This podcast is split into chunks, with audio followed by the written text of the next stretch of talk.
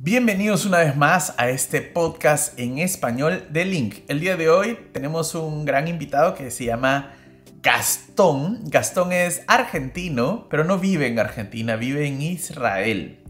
En Israel es donde él ha comenzado un gran canal de YouTube muy, muy, pero muy interesante con su novia israelita que se llama Oxana y el canal se llama Gastón y Oxana en Israel. Es muy interesante porque cuenta todas sus experiencias, viajes y descubrimientos en este país que para los hispanohablantes quizás es un tanto desconocido. Gastón se ha tenido que enfrentar, así como yo también, yo soy un peruano que vive en Alemania, se ha tenido que enfrentar al tema de, oh cielos, oh rayos, tengo que aprender un idioma y de esto vamos a hablar el día de hoy. Cómo afrontar el aprendizaje de un idioma cuando uno llega a un país, cuando uno migra, cuando uno es migrante, cuando uno es expat, como lo quieras llamar, cuando uno llega a un país a iniciar una vida nueva y dices, oh, tengo que aprender este idioma, ¿cómo le hago? Y no se olviden de enviarnos un comentario, dejarnos un like, una valoración en la plataforma que nos estén escuchando, ya sea Spotify, Google Podcast,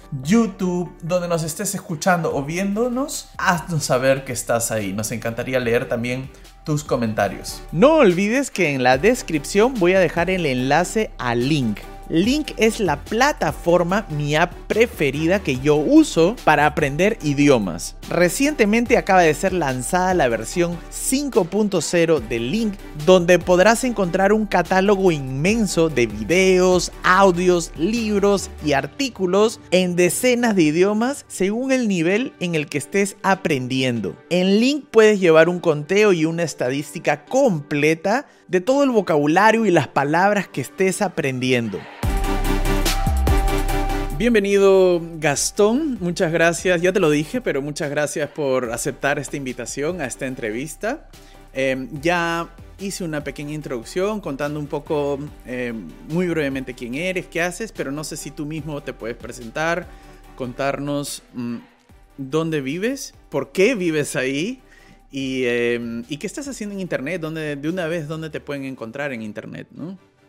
Bueno, hola a todos, hola a la audiencia, hola Martín, gracias por la invitación, por supuesto, un gusto estar acá contigo y con toda la gente. Eh, mi nombre es Gastón, soy un argentino que vive en Israel, tengo un canal de YouTube, tenemos un canal de YouTube con mi esposa. Mm. Ah, es tu esposa, recién me entero que es, esposa. Es mi esposa. Sí, mucha gente no lo entiende, a veces no está muy claro, pero sí, eh, somos marido y mujer.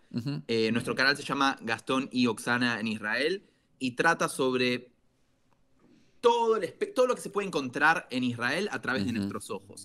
Eh, no todo es conflicto, no todo es guerra, no todos son eh, judíos ultraortodoxos, hay de todo. Así mm. que si les interesa conocer sobre la cultura de Israel, sobre los idiomas que se hablan en mm. Israel, que seguramente vamos a tocar ese tema, eh, pásense por el canal después de escuchar este podcast. Perfecto. Em, el tema del que quiero hablar el día de hoy es tema idiomas. tú tienes una historia con la cual me identifico bastante, ¿no? De, migración. Em, entiendo que vives en, Israel por, por Oxana o, llegaste antes o cómo es la historia, brevemente. Eh, en pocas palabras, Sí, nos conocí a Oxana, yo estaba viviendo en Argentina, la mm. conocí a Oxana en un viaje cuando vine a visitar una vez Israel. Ah, y después de un tiempo sí decidí venir a vivir acá, acá a Israel, entre otras cosas por, por, amor. Claro. Em, ¿Cómo fue el tema del, del, idioma? Eh, porque los latinoamericanos, bueno, no, no, estamos tan acostumbrados a aprender idiomas como, por ejemplo, acá en Europa, ¿no? Que si, si te quieres mover de país tienes que, o sea, necesitas otro idioma. En, Sudamérica, yo siempre explico esto acá, ¿no? Que muchas veces eh, una de las razones por las cuales em, los sudamericanos no hablan tantos idiomas es porque todo lo que está alrededor es en español y portugués que se entiende, ¿no? Ah, entonces, para los latinos muchas veces em, es difícil la primera vez que uno sale a vivir a otro lado y se encuentra con que, ok, esto no es portugués, ¿no? Esto sí es un idioma muy diferente. ¿Cómo, cómo fue para ti?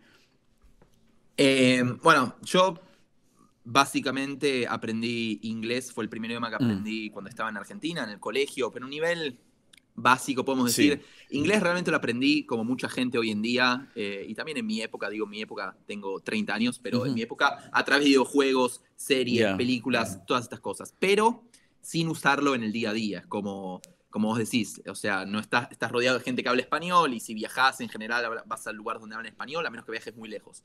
Em, ahora, pese a tener un buen nivel de inglés relativamente bueno, cuando vine a vivir a Israel, eh, me di cuenta que la gente acá habla hebreo. Mm. habla un idioma por completamente diferente. Y esa es tu historia. Si querés te cuento cómo aprendí hebreo, porque es realmente la gran historia. Hoy, eh, hoy puedo decir que hablo hebreo a un nivel eh, prácticamente nativo, o sea, mm. entiendo absolutamente todo. y el día que llegué a Israel no sabía hablar, no sabía absolutamente nada de hebreo, mm. eh, ni siquiera sabía las letras, o sea, sabía más o menos, ubicaba algunas letras porque había hecho, eh, soy judío, por si queda alguna duda, había hecho mi bar mitzvah a los 13 años y tuve que aprender a leer las letras para mm. cuando se lee la Torah, cuando se lee la Biblia hay que leer, pero pasó el tiempo y me había olvidado. Así que cuando llegué a Israel no sabía absolutamente nada, mm. nada. Ahora, cuando una persona obtiene la ciudadanía de Israel, el gobierno mismo le ofrece un curso eh, gratuito de, cinco meses súper mm. intenso eh, que se llama Ulpan, así se llama en hebreo, que es básicamente un instituto donde uno duerme también ahí adentro eh, y aprendes todos los días el idioma.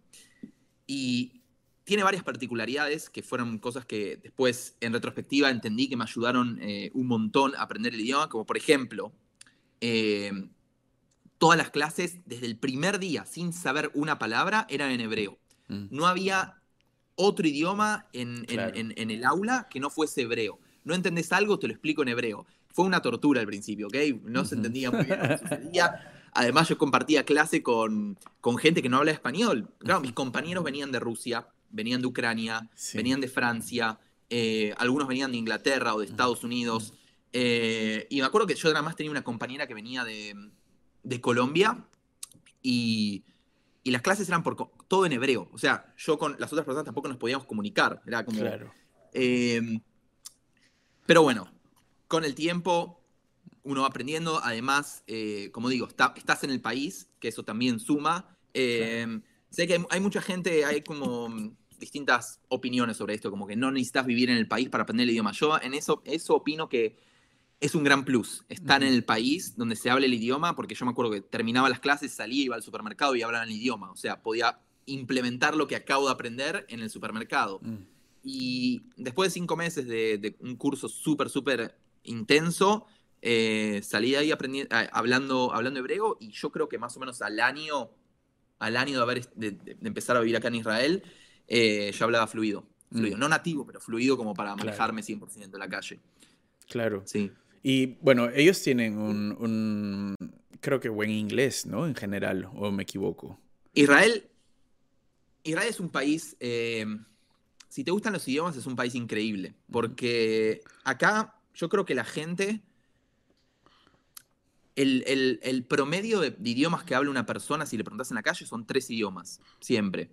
Es como el mínimo de, no, mm. todos, obviamente, ¿no? Pero mucha gente habla muchos idiomas acá, porque es un país de inmigrantes. Eh, así como yo inmigré, ah, eh, muchísima, muchísima gente. Hay eh, muchísimos, muchísimas personas que hablan ruso. Mi esposa, la familia vino de Ucrania, entonces hablan en ucraniano o en ruso. hablan más que nada en ruso porque era la Unión Soviética en su momento, pero no importa. Em, y mucha gente de Francia. Entonces, acá lo que sucede es que uno va caminando por la calle. Hoy estamos caminando por la calle en Tel Aviv y escuchás no te sorprende porque ya es algo muy común, pero escuchás franceses, escuchás ingleses, escuchás rusos, escuchás árabe, escuchás hebreo, escuchás todos los idiomas y es como, a mí, siendo una persona que me gustan los idiomas, y calculo que a vos también, Martín, si te gustan los idiomas, es algo que es como increíble estar escuchando y no es algo raro. Te subís al, autobús y escuchás cualquier idioma, es impresionante. Y respondiendo a tu pregunta, sí, muchísima gente habla inglés acá. En general, el idioma, el nivel de inglés es bueno tirando a muy bueno. Eh, comparado sobre todo con el inglés de otras partes del mundo. Eh, así que si una persona está pensando venir acá a visitar con el inglés se maneja, sí, la gente habla inglés y probablemente se puede manejar. Sí, no, pregunto porque un poco mirando, mirándome un poco, mirando un poco mi historia, es como, o sea, en Alemania es, bastante parecido, ¿no? Todo lo que tú describes. Eh, claro, si te vas a un pueblo, probablemente todas las personas hablan nada más que alemán, pero normalmente la gente que recién llega no llegan a un pueblo, llegan a la ciudad, llegan a una ciudad grande o, em, o si, si, no conoces a nadie, a la ciudad, ¿no? Y en la ciudad la gente sí habla inglés, o sea, sobre todo la gente joven. Y es muy fácil em, en un país donde la gente te puede hablar en inglés, quedarse en el inglés y no pasar, en mi caso al alemán, en tu caso al hebreo, Em, no sé si te pasó eso o cómo rompiste esa barrera, porque incluso teniendo eh, a tu esposa que habla español, quedarte en el español, ¿no? deben haber de todas maneras latinos o argentinos en, eh, o sea, hay siempre la, no sé si llamarlo tentación o qué, pero la, opción de quedarse, eh, de no pasar al hebreo, ¿no? De no pasar al... ¿tú, ¿tú, cómo rompiste eso o, o, cómo, cómo, fue esa experiencia, cómo, cómo transcurrió esa experiencia eh, para que tú termines aprendiendo el hebreo y no te encapsules, ¿no? Claro. Em, mira, yo creo que si uno quiere ser realmente parte de la sociedad y quiere integrarse por 100% y nunca... Y, no digo dejar de ser el inmigrante, ¿ok? o, dejar de ser el distinto, pero si querés realmente conectarte con las personas, eh, vivir 100% la cultura del país, tenés que hablar el idioma local. Eh, me pasó, me pasó que cuando recién llegué a Israel, que no hablaba hebreo, eh, y salimos con Oxana y unos amigos de Oxana, estábamos sentados en la mesa y obviamente todos hablan hebreo y yo no entendía absolutamente nada. Y en el momento que se dan cuenta que, no estoy entendiendo nada, estamos los, éramos seis, que estamos sentados empezaron a hablar inglés. Mm. Por un tema de cortesía, de buena educación, empezaron a hablar inglés entre, esos, entre ellos. Entre todos, perdón. Y me sentí incómodo porque entre ellos mismos también estaban hablando inglés. Fue como, ¿por qué estoy obligando a estas personas a hablar inglés cuando sé que realmente lo disfrutaría mucho más si hablan su idioma? Y, no te digo que ahí fue donde tomé la decisión, pero ahí entendí realmente la importancia de, de aprender el idioma. Y como vos decís, es muy fácil siempre buscar la comunidad de latinos que hablan español, buscarlos en Israel y ser amigos nada más de latinos y quedarme encerrado en esa burbuja.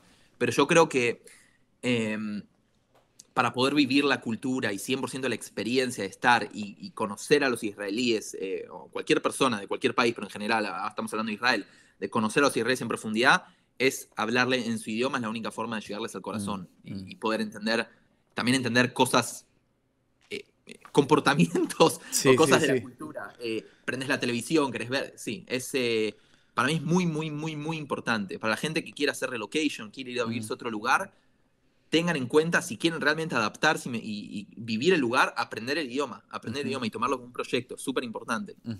Sí, sí, total, totalmente de acuerdo. Em, para, como para seguir con la historia, entonces te metes a la escuela, que dura, no me acuerdo cuánto me dijiste. Cinco, meses. Cinco meses. Ok, la escuela, la escuela, la escuela, la escuela, la escuela. ¿Y luego qué? Porque hay como esta, no sé, autopresión a veces de, ya terminó la escuela, ahora sí tengo que ponerme a trabajar o ponerme a, ser útil, ¿no? Y a veces cinco meses en la escuela parece mucho, pero no es mucho, ¿no? Como después de cinco meses uno sale y todavía te falta, ¿no? ¿Cómo, cómo, cómo fue en tu caso? En mi caso, eh, salí a trabajar, efectivamente, pero con la condición que salía a trabajar en inglés, en, inglés, perdón, en hebreo. Ah. Entonces es como, eh, con mi hebreo que era, estaba bien, aceptable. Eh, yo estaba con, me acuerdo, estaba trabajando en ese momento como programador. obviamente tenía un montón de cosas en inglés. había charlas que obviamente eran en inglés para que yo entienda todo porque eran cosas importantes pero las conversaciones así de pasillo, de, entre compañeros, cosas, chistes, no sé qué, era todo en hebreo. Mm. Y yo me acuerdo de estar los primeros meses con las antenas, tipo, escuchando mm. todas las frases, intentando entender todo, intentando ser parte, copiando, como si fuese una esponja, es como un nene, intentando absorber todo, todo, todo, todo. Y eso fue realmente lo que, lo que, lo que me ahí realmente aprendí muchísimo, también aprendí mm. muchísimo hebreo, no, no quiero descartar, aprendí muchísimo hebreo también ahí en el trabajo, así que em, salir al mundo real, ¿ok? A, trabajar, a producir, a hablar con gente, a estar con los israelíes, me ayudó muchísimo para aprender hebreo, muchísimo. Sí, igual, ah, como no sé, creo que tiene mucho que ver la personalidad, ¿no? Como por lo que tú cuentas, siento que, siento que has sido como, has encarado la situación, ¿no? Em, he conocido mucha gente y, también me incluyo ahí. A veces también me ha pasado que pasa lo contrario a veces, ¿no? Cuando, cuando vas a un lugar, no sé, por ejemplo, recuerdo una reunión que, a la que me llevó mi esposa, eh, cuando recién llegamos con sus amigos de la escuela, o sea, sus amigos desde primaria, todos eran muy amables, pero no entendía nada. Y, no sé, mi reacción ahí, por ejemplo, fue en vez de acercarme y usar el poquito alemán que yo sabía, dije, ah, mejor vengo cuando, cuando ya hable, porque, o sea, hay, hay eso a veces, ¿no? Como que uno se retrae, ¿no? Em, ¿Te ha pasado eso también? O... No. Eh, eh, es como decís, yo creo que es un tema también de personalidad. Yo no tenía miedo en, Al contrario, siempre mm. fui como. Digo lo que sea, si me equivoco, que se me rían en la cara, no me importa. No me importa que intento comunicar como sea. De última, si digo algo, si tiro una mm. burrada, me corrigen. Y digo, ok, para la próxima ya lo sé. Mm. Así que sé que es muy difícil porque es un tema de, bueno, cada uno. A mí, la idea de, largarme a hablar desde el primer momento fue lo que, lo que me ayudó. y de hecho, quiero contarte que, también hablo ruso. Mm. Y. ¿Cómo lo aprendiste? Eh, eh, ¿Cómo lo aprendí? Em, primero te voy a contar por qué lo aprendí. Sí. Lo aprendí porque, como contaba antes, Oxana, la familia de Oxana hablan ruso y quería hablar ruso con ellos, eh, porque en la casa hablan ruso. Así que dije, ok, vamos a aprender ruso para poder hablar. Ellos también hablan hebreo, pero muchas veces hablan ruso entre ellos en las cenas familiares y es como otra vez, estoy afuera, necesito aprender el idioma. Sí. Ok, eso en pocas palabras fue la razón. Y eh, me bajé, me acuerdo, eh, ni me acuerdo, algún, como material para autodidactas para aprender ruso. Y empecé buscando videos de YouTube por aquí y por allá. Pero ya la primera semana de, no entender prácticamente nada de ruso, pero más o menos encarar y, aprender las primeras cosas que para mí son como una caja de herramientas, como decir por favor, cómo estás, cómo se dice esta palabra, mm. para poder manejarte una conversación lo primero que hice la primera semana fue decirle a Oxana, Oxana, hagamos una conversación con tu mamá y quiero hablar en ruso con ella. No sé, no sé cómo hablarle, no tengo idea qué va a pasar, pero quiero hablar con ella. Eh, intentémoslo. Y así fue, hablando poco a mm. poco. Después eh, eh, conseguí un amigo de Moldavia, no me preguntes cómo, pero conseguí mm. un amigo de Moldavia que también, él quería hablar español, yo quería hablar ruso, entonces hacíamos como un exchange. Eh, y así hablando, fue hablando desde el primer momento, intentando absorber todo lo que me dicen. Y a día de hoy eso, o sea, no, no hablo fluido, pero entiendo bastante ruso. Sí, sí, no, y, me parece súper interesante. Además, algo que me gusta mucho es que em, en los dos casos, hebreo y, ruso, que, que, son las historias que has contado, siempre como los materiales académicos sirven un poco como de arranque, ¿no? Como yo eh, como me agarro de, esta estructura para empezar, pero realmente lo que me hace aprender es, no sé, ese contacto con, con, la gente. 100%. La práctica. Eh, y mucha gente le pasa lo contrario, ¿no? Que como la típica historia, a mí me da un poco de, no sé, me, me, paro peleando y quejando de las escuelas de idiomas, porque uno se mete a la escuela y, y, te tienen ahí cinco meses y otros cinco meses y otro profesor y otro examen y otro examen y nunca sales de ahí, ¿no? Entonces, em, lo, que hay que, lo que hay que hacer es intentar salir, ¿no? Ah, mi, mi experiencia más frustrada de aprender un idioma fue en una, una academia. Eh, yo quise aprender en su momento, cuando era más chico, alemán. Mm. Y estuve, yo creo que estudié un año y medio, dos años, algo así, en un instituto, un instituto muy bueno. Y, era una vez por semana, dos horas, y después no tocas nunca el material, ¿no? Es como haces la tarea, no sirve. Mm. No sirve, estoy 100% de acuerdo con vos, es como...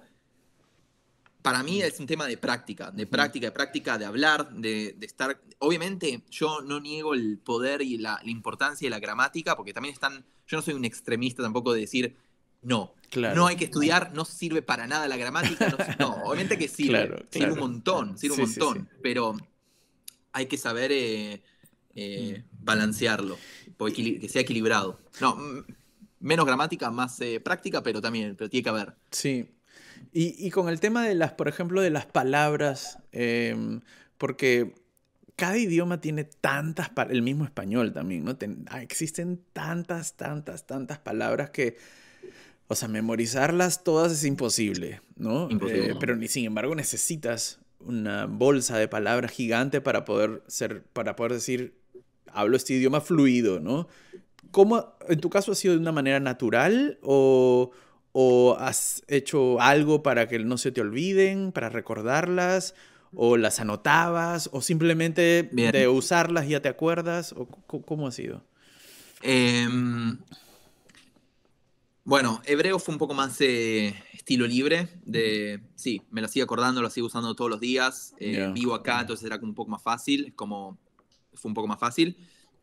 Ruso, em, mi habitación en Argentina, no sé si todavía está así, pero tenía, estaba llena de tipo stickers con, de tres colores que eran tipo eh, palabras masculinas, estamos hablando de vocabulario, masculino, femenino y, neutro, neutral, neutro, eh, género neutro, y, así pegaba absolutamente todo, o sea, tenía la pared y era como todo, un sticker en la pared, en el techo, en la lámpara, en el, armario, en toda la, computadora, todo. Mi, entras a meditación era, estaba llena de stickers, así que eso me, me sirvió un montón. Mm, claro, claro, para verlas no para chancar, no sé cómo se dice en Argentina, pero para chancarlas, ¿no? Como para memorizarlas a la fuerza, sino con el solamente hecho de que entras y cada vez que entras a tu habitación la ves ahí, pues es recordarla una vez más, ¿no? Exacto. Em, ¿qué, cosas, o sea, qué cosas dirías que es lo que más te ayudó? Bueno, creo que ya lo dijiste, ¿no?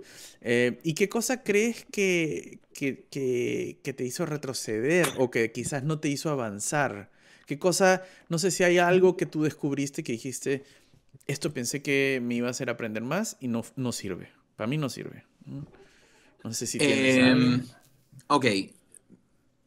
Sí, vuelvo con, el tema de, para mí, institutos eh, mm. tradicionales, old school, de ir una vez por semana, aprender dos horas, sentarte en una clase, no sirve. No sirve. Lo intenté con alemán, no me funcionó. Lo intenté con esto creo que nunca lo conté, con el finlandés, estudié un tiempo finlandés, no me preguntes cómo, por qué, no mm. importa la historia, tampoco sirvió, no me acuerdo de nada, creo que me acuerdo de una palabra, una palabra me acuerdo de finlandés y la uso cuando veo un finlandés cada tanto. Sí, le digo, ah, sí, hablo finlandés, eh, y le tiro la palabra. claro. Eh, pero eso de, ir a un, a un lugar tradicional de dos horas por semana en un aula, no.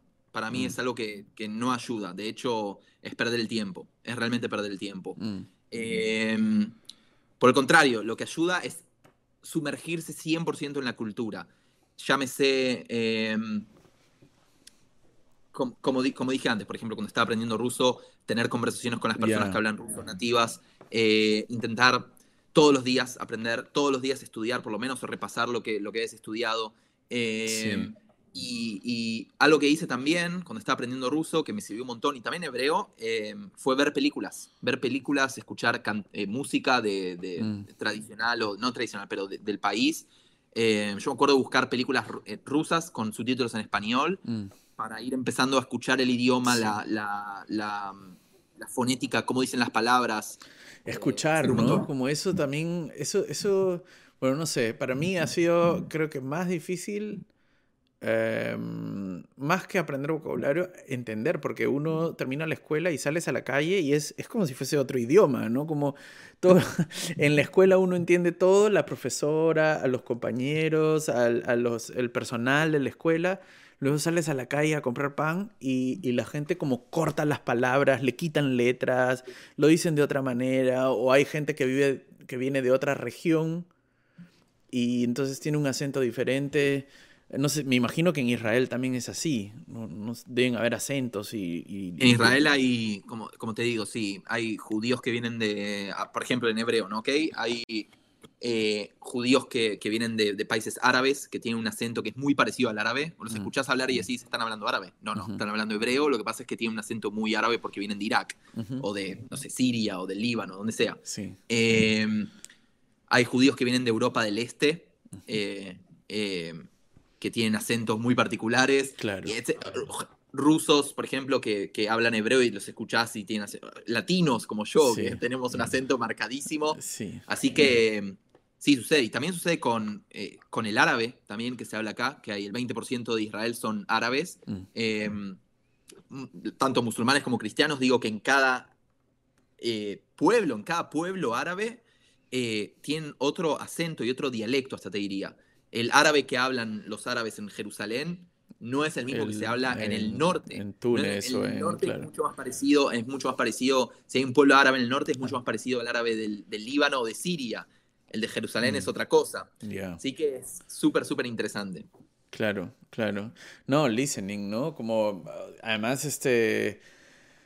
Em, ya, bueno, no sé, estoy, estoy pensando un montón en mí mismo cuando tú hablas, porque es como, es bien parecido, ¿no? Pero también después empiezan a, entrar capas más profundas como el humor, ¿no? Porque una cosa es hablar hebreo y otra cosa es poder entender chistes en hebreo o hacer chistes. Ese es el nivel más alto. Eso es como, lo...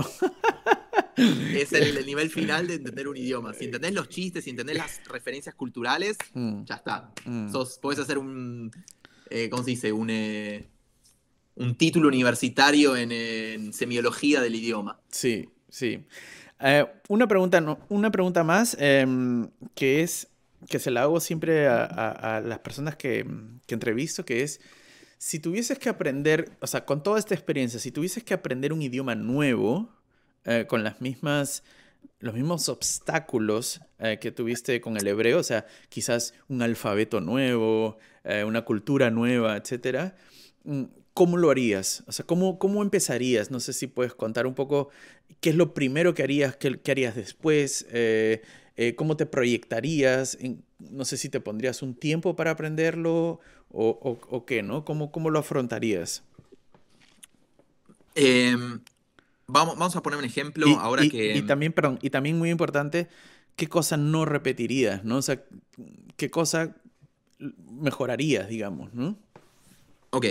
Em, por ejemplo, ahora nosotros con Oxana en abril, eh, el próximo abril vamos a ir a Corea. Ok, ese sí es otro idioma, claro. sí, voy a poner el ejemplo de coreano, aunque es un ejemplo bastante extremo porque es completamente, no es lo mismo aprender portugués para nosotros, que hablamos español, que aprender coreano. Sí, completamente distinto. Así que voy a, por, ejemplo, poner ejemplo coreano. Lo primero que haría es eh, siempre buscar em, si no, no tomo algún curso como yo lo hago, ¿ok? Eh, buscar videos que me sirvan para, para, entender lo básico, básico, básico del coreano. Siempre yo parto de, la idea, aunque sepa un poco, eh, decir tabula rasa, no sé absolutamente nada, enséñame como si fuese un bebé. No, nada, no sé absolutamente nada. Agarro un cuaderno en blanco, me miro un par de videos para entender un poco de qué se trata y empiezo a, diagramar, eh, bueno, los conceptos básicos mm. para, aprender un idioma. Eh, y luego lo primero que aprendo, eh, además de las letras, de cómo leer, es lo que te había dicho antes, de como si fuese una caja de herramientas, es un toolbox, no sé, así lo digo yo. Como las frases que me van a ayudar mm. para, para aprender el idioma. Por ejemplo, eh, de, la frase, ¿cómo se dice tal cosa en coreano? Decirlo, eso decir eso en coreano, entonces la otra persona me lo puede contestar, entonces yo ya aprendí una palabra nueva. te salva. Em, y así, un montón de preguntas. Eh, ¿Qué significa esto? O preguntas que, como, tengo mi caja de herramientas que... Mm, es que hay frases, hay frases que son como jokers, ¿no? Como que se pueden usar para... Es muy gracioso porque acá, em, cuando voy a comprar al supermercado, muchas veces piensan que soy nativo y después, si hablo un poco más con las cajeras o con la... De ahí se dan cuenta que yo no soy de acá. Pero es porque, claro, hay algunas frases como, me da por favor eh, un pan o me da por favor... O sea, esas frases que se repiten todo el tiempo, las digo tanto que ya las digo, las digo perfectamente sin acento, ¿no? Pero después si quiero hablar un poco más, dicen, ah, no, ya tú vienes de otro lado, ¿no? Pero hay estas frases, eso, eso, eso no sé cómo se llama, creo que en inglés se llama chunks o no sé cómo le dicen, pero son como frases comodines, ¿no? Tal cual, eso para mí es clave, clave, mm. clave, clave. Y mm, comunicarse desde el día cero, desde el primer día, como dije antes, encontrar a alguien que hable coreano mm. eh, e intentar hablar como sea, como sea no mm. importa si, si, estás 40 minutos para preguntarle cómo estás y, claro. y, decir tu nombre. Es que ahí está el reto, ¿no? Porque en esos 40 minutos, claro, lo, que muchos harían es mejor cambio inglés y se reducen los 40 minutos a 30 segundos, ¿no? Tal cual. Tal cual. Y es eso, es eh, tener paciencia y no frustrarse. Y todos los días. Mm. Es un ejercicio, quieran o no, es, es- está muy relacionado con el tema de la repetición. Muy relacionado con el tema de la repetición y de que se grabe en la cabeza. Y eh, es así, es así. Es, eh, ¿Y qué cosa harías eh, mejor que, que- que lo que hiciste con el hebreo? O sea, ¿qué mejorarías? ¿O qué cosa no repetirías? ¿No? No sé si hay algo. Quizás no hay nada. ¿no? Eh, quizás, no sé si tanto con el aprendizaje y no sé si tanto con el hebreo, porque el hebreo es algo, es medio un caso particular en, en- Ujú. en mi historia, pero, pero sí, eh, de alguna forma nunca dejar de usar los idiomas que aprendas, porque se pierden. Es realmente así. Si uno deja de hablar un idioma... Lo, lo vas a perder si no lo hablas. Lo vas a no parar, ¿no? Eh, no parar. Me ha pasado con, con el con el alemán, que ya ni siquiera, o sea, me da vergüenza decir que hablo alemán porque no, Ya te olvidaste. ya. Sí, es como estudié alemán, que eso Sí. que ahora hablo, no, ya está, no me acuerdo de absolutamente nada. Entonces, Sí, como sí. eh, si llego a un nivel que digo, ok, me gusta el nivel que te- es como no, ok, no lo pierdas ahora. Eh, habla, usalo como puedas. eh, para mí ese es algo, es un error que no repetiría. Mm, Genial. Oye, muchísimas gracias, Gastón. Eh, no sé si nos puedes repetir dónde, dónde te pueden encontrar las, las personas que quieran saber más de tu proyecto, em, cómo, cómo estás en internet. Nos pueden encontrar eh, en YouTube acá eh, como Gastón y Oxana en Israel. Eh, nos pueden encontrar también en Instagram, en TikTok, en Facebook, en todos lados, básicamente. Y si les interesa contenido sobre Israel, eh, que les puedo asegurar que es muy interesante y que es una algo que tiene que descubrir el mundo porque hay tantas cosas por, por- por contar en Israel y, y demostrar, eh, les recomendamos que pasen por nuestro canal. Genial, listo. Muchísimas gracias. Nos Muchas vemos. gracias a vos, Martín. Chao.